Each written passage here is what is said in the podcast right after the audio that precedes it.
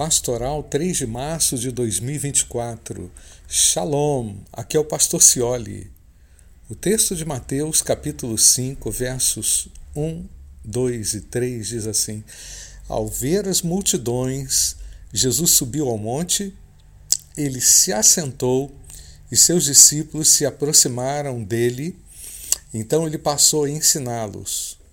Jesus disse: Bem-aventurados os pobres de espírito, porque deles é o reino dos céus. Gente, esse texto aqui me chama atenção por duas razões.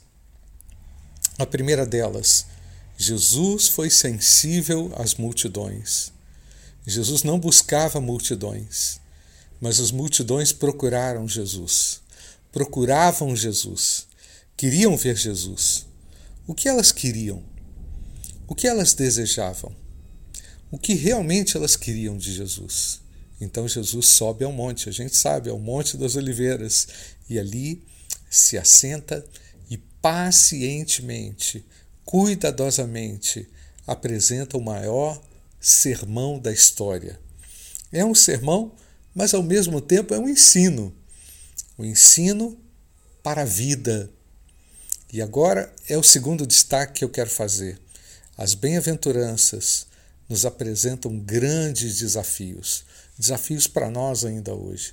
E o primeiro, é, o primeiro deles, eu quero destacar aqui, é a primeira bem-aventurança, quando Jesus diz que mais do que feliz são os pobres em espírito.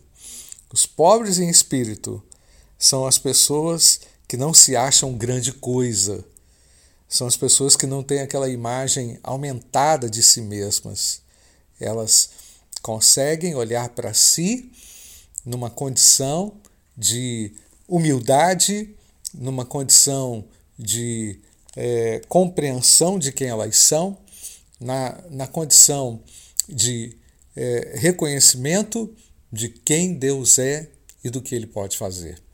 E é por isso que Jesus diz que dos tais, dos tais pobres em espírito, é o reino dos céus.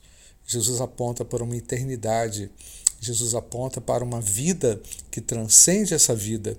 Portanto, gente, é preciso compreender, aprender, refletir com Jesus ainda no Sermão do Monte. Que você tenha um ótimo domingo. Que Deus abençoe.